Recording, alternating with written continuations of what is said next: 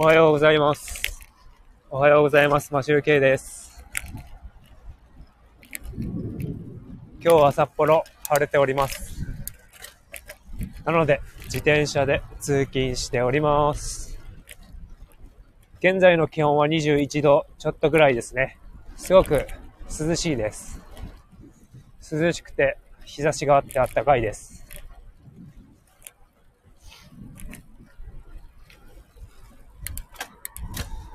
今日からうちの長女が小学校夏休みで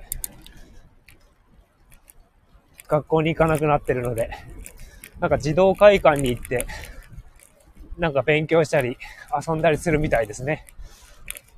僕が小さい頃児童会館なんてなかった気がするんですけど、今はもう共働きが多いので、そういうのがあるんですね。さて、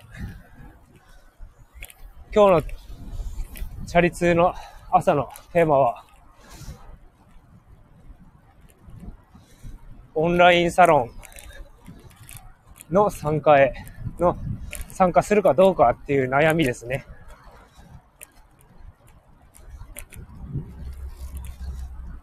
というのも、あの、通常、いろんなオンラインサロンがあると思うんですけど、なんか大体、どこを見ても1000円前後 ?980 円であったりとか、1000, 1000円とプラス消費税みたいなぐらいなんですけど、今、さっきちょっと Voicy で聞いて、あの読書系、読書評論の YouTuber のアバタローさんがこれから開設する読書会みたいな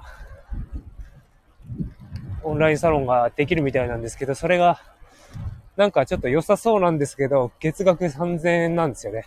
3300円か。税込みで。ちょっと高いじゃないですか。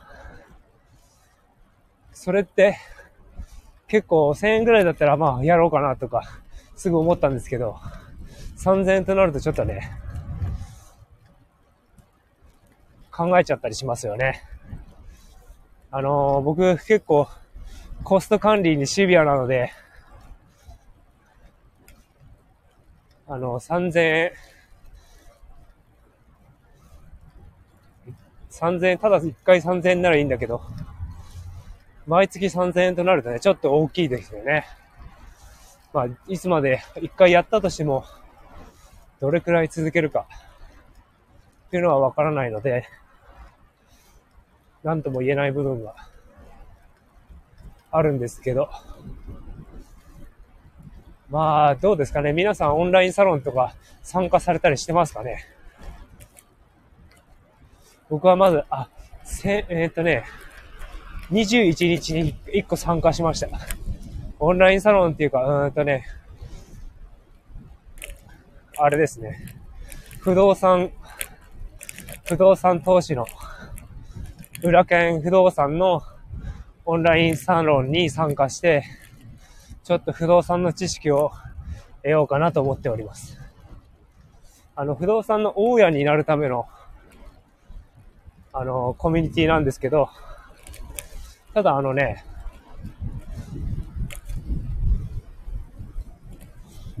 今、今は賃貸で住んでますけど、その、逆に同じです、じゃないですか、知識としては。借りる側も貸す側も、法律は一緒なんで、あの、例えば、大家さんとしても、しまあ逆の立場になるってだけですよね。貸す側とか借りる側で。なので法律的にいろいろ知る、知っておくべきお得なこととかがあると思うし、あとそれって今後、絶対無駄にはならないと思うんですよね。不動産の知識って。で、僕も、あの、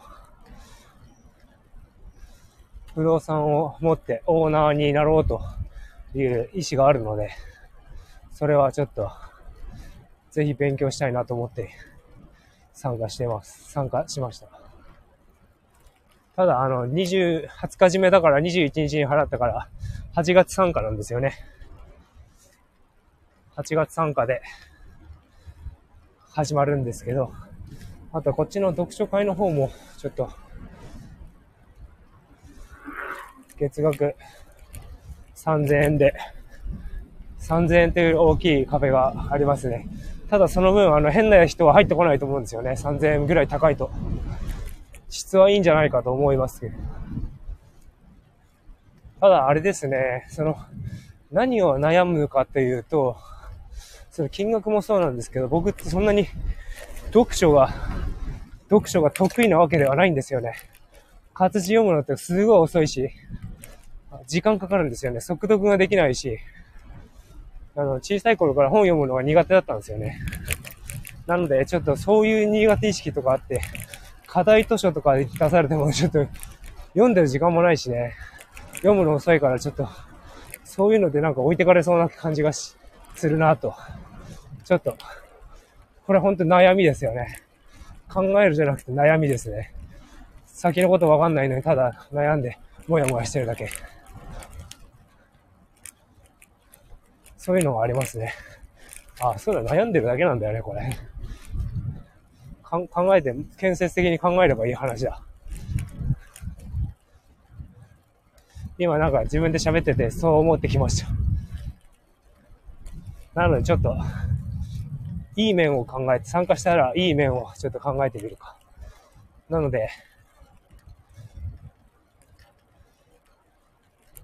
参加してみて、どういうものか調べて、ダメだったらやめればいいと。金額に見合わないような結果になるんだったらやめると。